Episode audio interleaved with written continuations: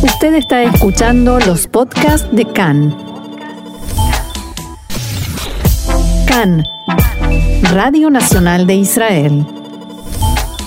Hay mucha información, como siempre, como cada día, por eso vamos a comenzar. Hoy jueves 24 de octubre, 25 del mes de Tishrei, estos son nuestros titulares. El candidato de azul y blanco, Benny Gantz, recibió del presidente Rivlin el mandato para formar gobierno y ya comenzó el diálogo con los otros partidos. Los partidos ultraortodoxos pondrían como condición para entrar al gobierno una ley que impida toda iniciativa de transporte público en Shabbat. Donald Trump anunció que acordó con Turquía un cese de fuego permanente en Siria y levantó las sanciones que había impuesto al gobierno de Erdogan.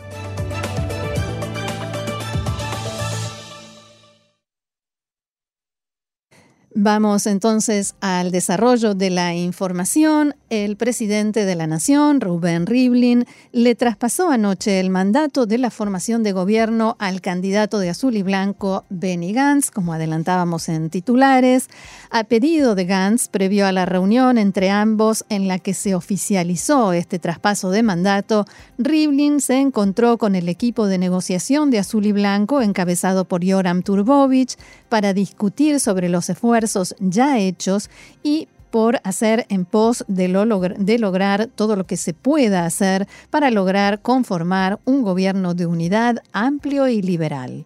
Al finalizar el encuentro entre Rivlin y Gantz, ambos hicieron declaraciones a la prensa. El presidente Rivlin dijo que estamos en días claves para el destino del país y la seriedad de los desafíos planteados exige con urgencia la conformación de un gobierno y destacó que si bien la fórmula que presentó como solución para la conformación de gobierno no es perfecta, permite avanzar hacia un acuerdo. Cabe recordar que esta fórmula consiste en cambiar dos leyes para que haya dos primeros ministros, uno en ejercicio y uno no, y que si uno de los dos se ve impedido a ejercer las funciones del cargo, por ejemplo, por problemas con la justicia, el otro asumiría el cargo con plenas funciones y potestades. Por último, enfatizó además que mientras se continúe descartando a sectores enteros de la sociedad y no haya una voluntad verdadera para llegar a acuerdos y hacer concesiones, no habrá coalición y también lo dijo en el acto en el que le entregó el mandato a Benny Gantz.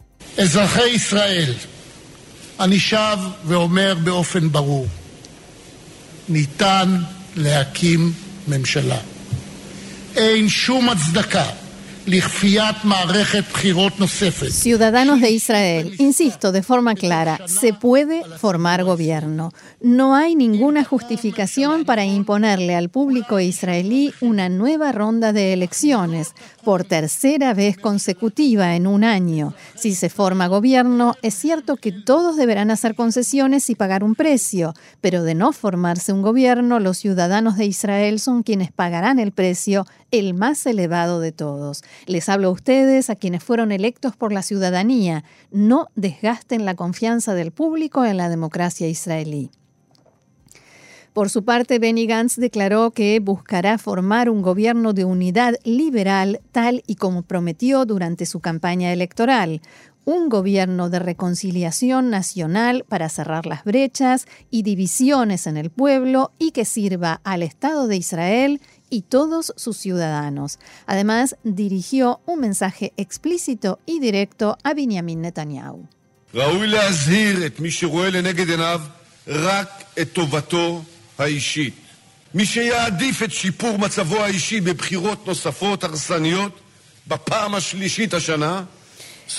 Debo advertir a quien ve frente a sus ojos solamente su bien personal, quien prefiera mejorar su situación propia por medio de unas nuevas y destructivas elecciones por tercera vez consecutiva en un año, terminará por extinguirse y desaparecer del mapa político. Quiero dirigirme en primer lugar al Likud, al segundo partido más grande, y a su titular Benjamin Netanyahu para ofrecerle formar parte de este gobierno. Solicito aprovechar la ocasión de esta noche para para dirigirme a Netanyahu de manera directa.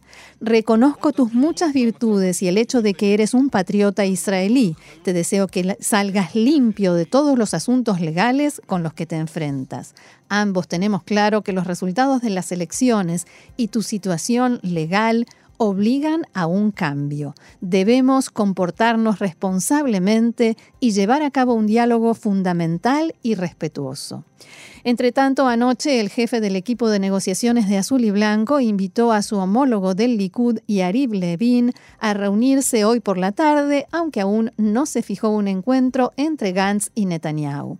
Asimismo, el bloque de derecha y ultraortodoxos, conocido como Bloque de los 55 Mandatos, redujo sus delegados en la mesa de negociación y ahora acudirá a ella solamente el ministro del Likud, Yarib Levin, acompañado por otro ministro Zeev Elkin, mientras que los demás partidos no enviarán representantes por el momento.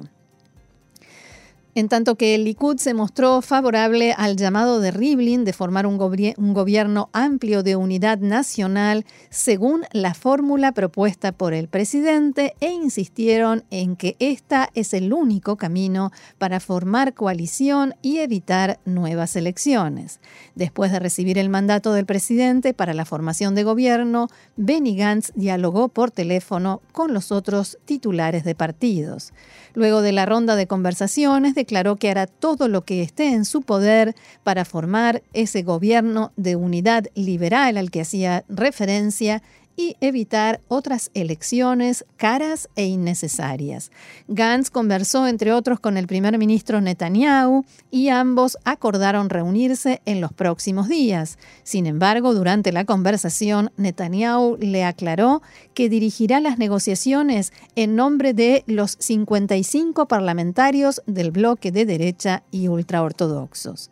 El equipo de negociación de Azul y Blanco se encontrará el domingo con los representantes del Likud en Kfar Maccabia, aquí en Tel Aviv, y posteriormente con los representantes de Israel Beitenu. El martes se reunirán con representantes del Frente Democrático y Avodah Gesher. Gantz dialogó también con líderes de la lista árabe unificada y acordaron reunirse con él en los próximos días.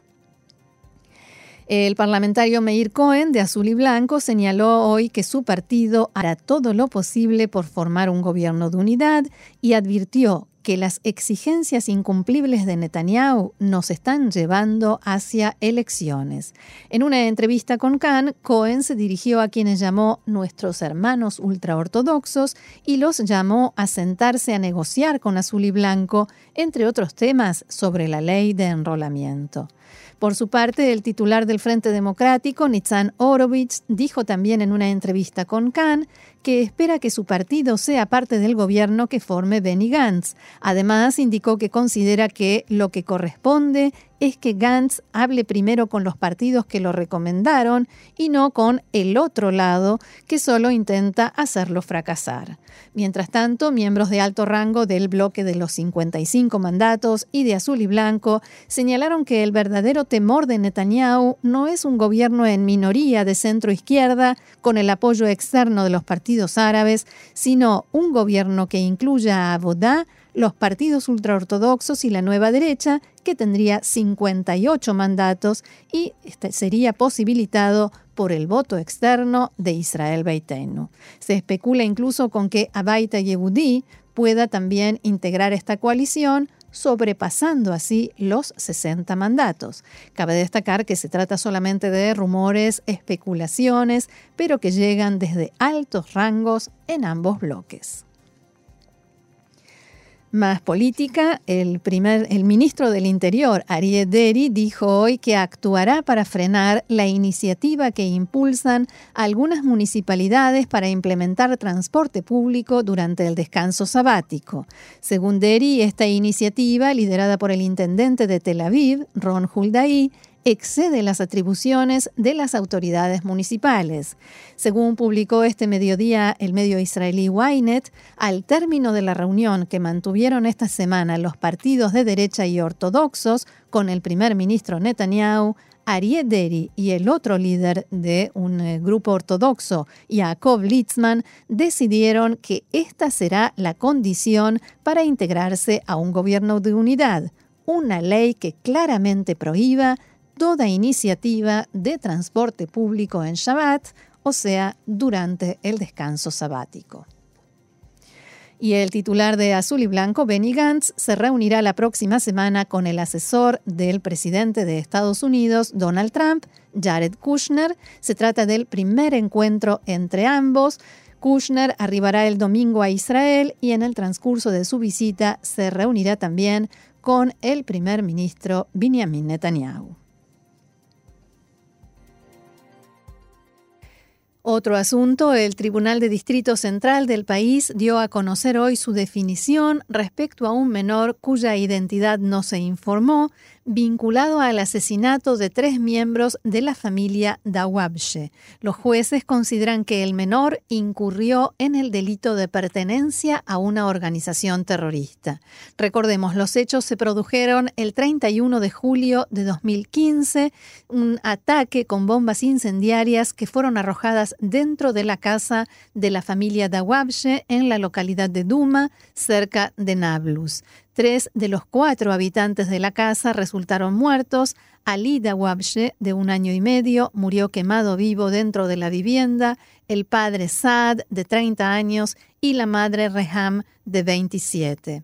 El único sobreviviente fue Ahmad Dawabshe, que en ese momento tenía cuatro años de edad y sufrió quemaduras graves, estuvo en estado crítico del que se recuperó tras un largo proceso de atención médica. Volviendo a este acusado que en el momento del crimen era menor de edad, respecto de los otros delitos por los que fue imputado, firmó un acuerdo de partes con la Fiscalía. En base a este acuerdo se reduce en forma significativa su parte de responsabilidad en el asesinato. En la demanda original se lo acusaba de asociación ilícita para cometer un asesinato. En la demanda corregida no se menciona el asesinato y esta finaliza diciendo por un motivo que la demanda no conoce, el encuentro entre el acusado y el otro no se concretó esa noche. El otro mencionado es Amiran Ben Uliel, el acusado principal en esta causa, a quien eh, se le imputa tres asesinatos y dos intentos de asesinato. Fuentes palestinas informaron que Tzal destruyó nuevamente anoche la casa de Islam Abu Hamid, el terrorista que asesinó al combatiente de Dubdevan, Ronen Lubarsky. Los palestinos reconstruyeron esta casa ya varias veces y las fuerzas de seguridad las volvieron a destruir todas ellas. Durante la demolición de anoche se produjeron disturbios violentos y enfrentamientos entre residentes locales y los efectivos israelíes. La autoridad palestina y Hamas condenaron la demolición y cabe destacar que la autoridad palestina es quien financió todas las reconstrucciones de esta casa luego de que fuera demolida por fuerzas de seguridad israelíes y efectivos de la Guardia de Frontera evacuaron cabañas de madera y destruyeron varias construcciones de ladrillo en la colina Sheva Haaretz, aledaña a Itzar, en la margen occidental, donde en los últimos días se produjeron repetidos incidentes en los que fueron atacados soldados de Tzal. Se trata de espacios que no se usaban como vivienda, pero allí hay una gran cantidad de herramientas de trabajo que fue confiscada. El liderazgo de Itzar criticó la medida y la calificó de Tag Mejir, una revancha violenta, según dijeron, que perjudica los esfuerzos de los responsables del asentamiento por recuperar la calma en el lugar. Se trata de un comportamiento agresivo e inapropiado. Esta medida solo enciende más los ánimos en lugar de tranquilizarlos, dijeron los líderes del asentamiento Itzhak. Seguimos adelante con más información. El presidente norteamericano Donald Trump anunció anoche en una rueda de prensa en la Casa Blanca que acordó con Turquía un alto el fuego permanente en Siria y que como consecuencia dio la orden de levantar todas las sanciones que había impuesto este mes contra tres ministros del gobierno del presidente turco Recep Tayyip Erdogan. Early this morning, the government of Turkey informed my administration that they would be stopping combat and their offensive in Syria and making the ceasefire permanent, and it will indeed be permanent. Esta mañana el gobierno de Turquía informó a mi administración que van a detener los combates y hacer permanente el alto el fuego. Sin embargo, habrá que definir la palabra permanente en esa parte del mundo. Es algo cuestionable. Todos lo entendemos, pero creo que será permanente. Por lo tanto, he ordenado al secretario del Tesoro que levante todas las sanciones impuestas el 14 de octubre. Como consecuencia, el presidente ordenó a su secretario del Tesoro, Steven Mnuchin, que inicie ya mismo el proceso para levantar las sanciones que impuso el 14 de octubre, estas que mencionaba eh, como represalia, como consecuencia de la ofensiva militar turca a la que él mismo le había dado luz verde. Trump también aclaró que, de todos modos, las sanciones podrían volver.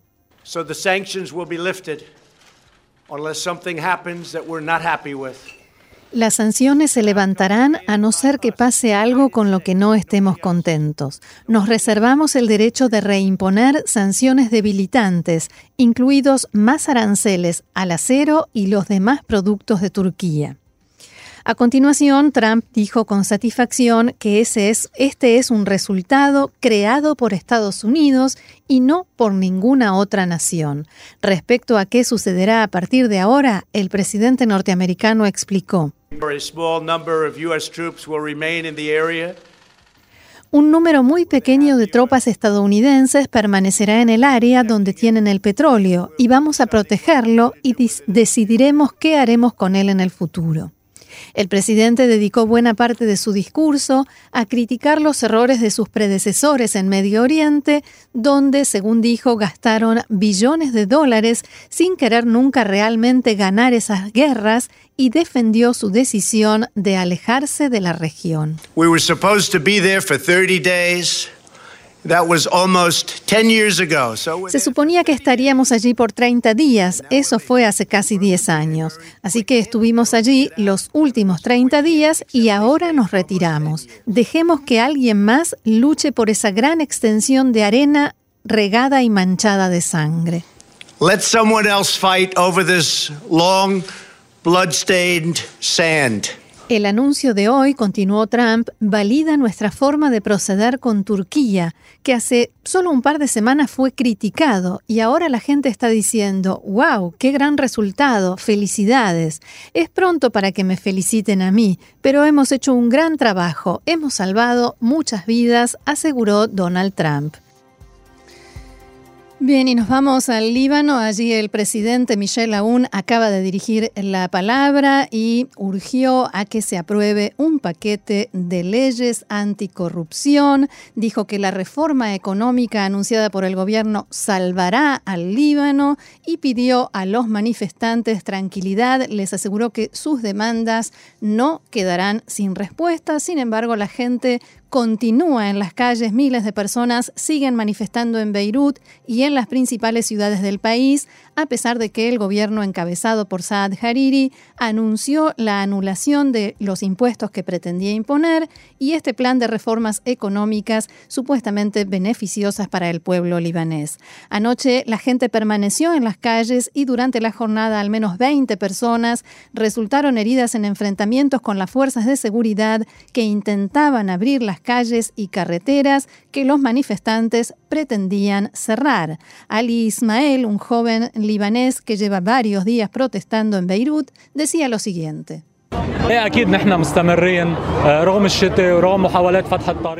Por supuesto que continuamos a pesar de la lluvia, de los intentos de abrir las calles y de la represión que enfrenta la gente en las distintas áreas. Continuamos y aquí permaneceremos. Les decimos a todos los manifestantes que resistan, que continúen en todo el país y sigan confrontando a este régimen siempre que puedan.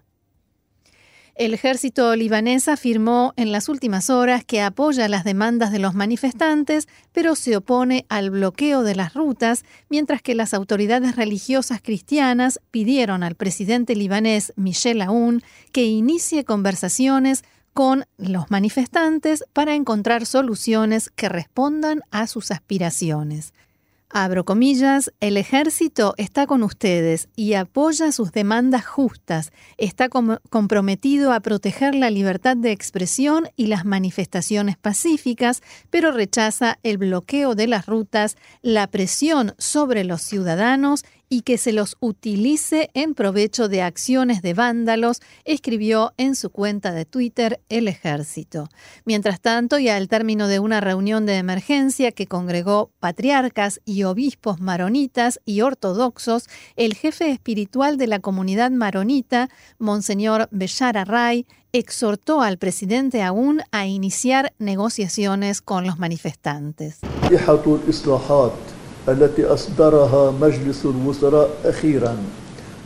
Hacemos un llamado al presidente de la República para que comience de inmediato las consultas con los líderes políticos y los jefes de las comunidades para tomar las decisiones necesarias con respecto a las demandas del pueblo. La lista de reformas es un primer paso positivo, pero requiere cambiar los ministros y renovar el equipo administrativo con nombramientos de personas nacionales y calificadas.